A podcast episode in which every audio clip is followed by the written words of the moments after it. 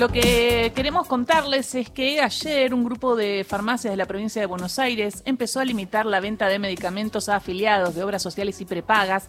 Esto en el marco de lo que está sucediendo. Cada vez hay más copagos también, ¿no? Digo, uno paga, una prepaga, pero cuando tiene que ir a un determinado médico, el médico ya no toma esa prepaga directamente, eh, sino que uno tiene que ir después y pedir el, el desembolso porque, porque están pagando a 60 a 90 días en un país con inflación esto se hace muy, pero muy difícil, según explicaron del Colegio de Farmacéuticos Provincial y la Confederación de Farmacias Bonaerenses, eh, reciben eh, eh, después de la venta a, 90 días y esto les genera problemas financieros.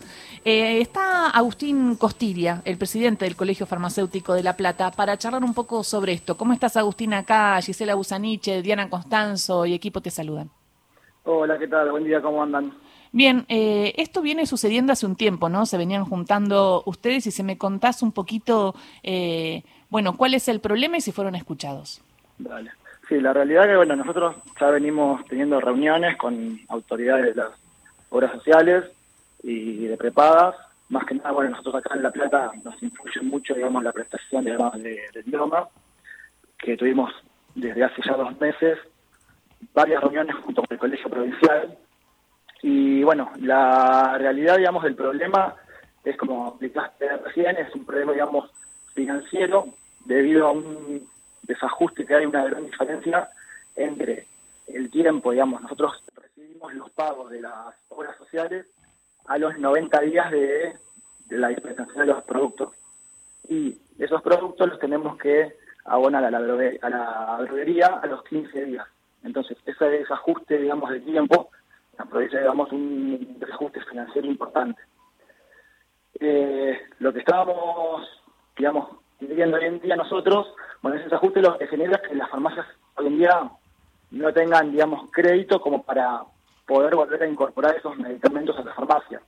Entonces, digamos, eh, estamos perdiendo stock y muchas farmacias, algunas ya no tienen mucho stock, por eso es que también están limitando la atención o tuvieron que algunas dejar de atender directamente, pero por falta de stock. ¿Y qué les dijeron de IOMA? Y en las reuniones de IOMA la realidad es que, bueno, nos han escuchado, eh, entienden el problema, nos dicen que, que, bueno, que sí, que van a, intentar solucionarlo, pero ya, viste, medio como que estamos agotando las distancias porque ya te digo, no es algo de ahora, sino ya más o menos tenemos hace dos meses de reuniones. Entonces nosotros venimos aguantando también estos dos meses de reuniones y sin ningún, digamos, sin ningún cambio, sin ningún gesto. Entonces medio como que ya estamos, digamos, al borde, y ayer, del colapso. ¿sí? No, claro, me imagino porque aparte en un país con inflación a 90 días se hace todo mucho más difícil. Eh, y ayer también se hablaba de PAMI.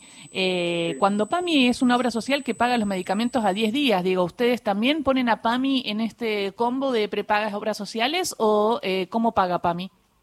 Y PAMI en ese sentido, bueno, está con el tema del pago, sí, en realidad paga eh, a los 10 días eh, nos es un nuevo, un nuevo convenio que nos deja cubrir eh, el costo a los 10 días. A los 10 días sí, a mí viene pagando bien, cubrimos el costo, lo que pasa es que para mí tiene otro modelo totalmente distinto en el que tiene, digamos, un precio ficticio para la obra social en el que también no, o sea, nos bajó mucho la, la rentabilidad, PAMI nos pide, digamos, como una devolución, digamos, de las ganancias y o sea, tenemos que compartir parte de las ganancias con PAN. Entonces, de esa forma también ellos pueden también solventarnos a los 10 días el costo. Digo, tenemos que ser nosotros una parte y ellos también y se generó como un convenio, pero bueno. ¿Y, vos pensás que con Yoma podría pasar algo parecido o de qué manera están pensando en que eh, Yoma pague más eh, temprano teniendo en cuenta que es una obra social importante? Eh, mirá, a ver, la, la realidad es que las estrategias, nosotros ya le hemos planteado un par de estrategias a, IOMA. La, nosotros, con, el solo hecho de que nos adelanten, pues a IOMA nos pagan dos, en dos partes cada mes. Tiene como un adelanto del mes y un, digamos, lo que queda del saldo del mes. Ese, con que nos adelante un saldo del mes, nosotros estaríamos, digamos, como reduciendo bastante esa, ese tiempo, ese plazo de, pago, más o menos a unos 45 días, que por lo menos sería un gesto y nos ayudaría mucho a reducir. No, y son 45 días. ¿Sabés que, ¿Sabés que a los periodistas a veces nos pasa lo mismo? Bueno, casi siempre, eh, que si no estás en, eh, bueno, como, como acá, que estamos, eh, que nos pagan los primeros días del mes, pero cuando uno hace colaboraciones y eso, también te pagan a 30, a 60 y a veces a 90. Y la verdad es muy difícil porque no podés prever, prever nada y sentís que, que perdiste la mitad, digamos. Sí, sí, además, a lo que voy también, que bueno, también ahí tenemos otro problema que también sería también empezar a, plantearlo, eh, no solo los que lo cobramos a 90 días, sino que a su vez a los 15 días tenemos que pagar el producto para poder reponerlo. Entonces es como que ahí se genera, ya te digo, un desajuste financiero súper importante y ya te digo, muchas farmacias en el día están sin crédito para poder reincorporar medicamentos. Entonces eso es lo grave, por eso también se está como muchas veces limitando la atención o cortando la atención, pero no por una cuestión de que queramos llegar a un corte. Es más, nosotros siempre en la, desde la farmacia, desde el colegio, intentamos nunca llegar a esa situación extrema porque pensamos que nada, que garantizar el medicamento de la población es sumamente importante. Claro, Agustín, eh, Diana Costanzo lo saluda. Pensaba justamente en eso, en garantizar la continuidad, sobre todo de lo que son las enfermedades eh, crónicas, aquellas personas que no pueden estar sin la medicación o en casos severos como son las enfermedades oncológicas. Y me parece importante también llevar tranquilidad a la población en este sentido.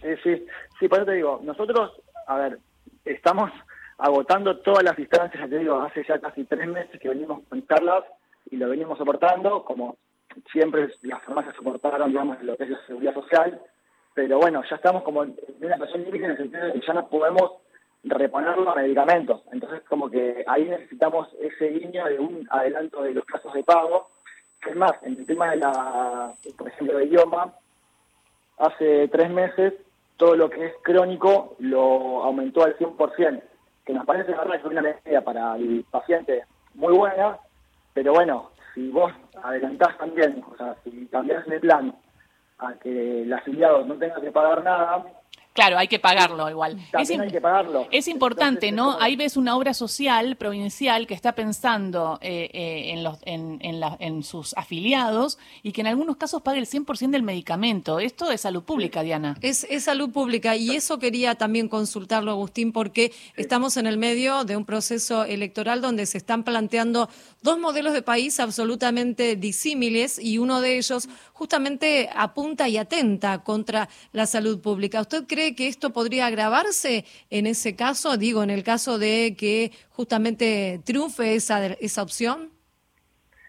Mira, el, el, también lo que acá complica mucho es eh, el tema de la, digamos, la relación que haya también con los laboratorios. Porque acá el tema, el tema de la cadena de comercialización, el que impone el precio es el laboratorio encima. bueno, imagínate si se privatiza todo y se desregula todo. Por eso. Mm todos terminamos, todos terminamos pagando lo que el laboratorio quiere. Eh, entonces se hace como sumamente complicado porque ellos deciden el precio. Hasta hace poco había un acuerdo con el gobierno, hasta el 31 de octubre estaba firmado, pero a partir de ahí, eh, hoy en día no hay un acuerdo y ya a, los pocos días el medicamento, ya la semana pasada, aumentó entre un 20 y un 25%.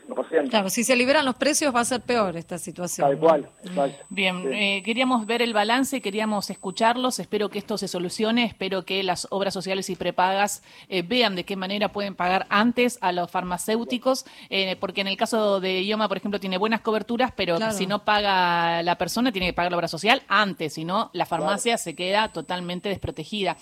ojalá se solucione, pero ojalá sea en el marco de esto, ¿no? De este sistema eh, en el que no se liberaliza todo y que se ayuda a las, a las personas que están eh, con enfermedades. Pero bueno, ojalá les, los escuchen el reclamo, ojalá escuche IOMA, ojalá escuchen las obras sociales y las prepagas y esto se solucione. Vamos a seguir el tema de cerca, Agustín Costiria. dale, bueno, muchas gracias por, por informar todo este tema que la realidad es que es bastante complejo y sumamente importante.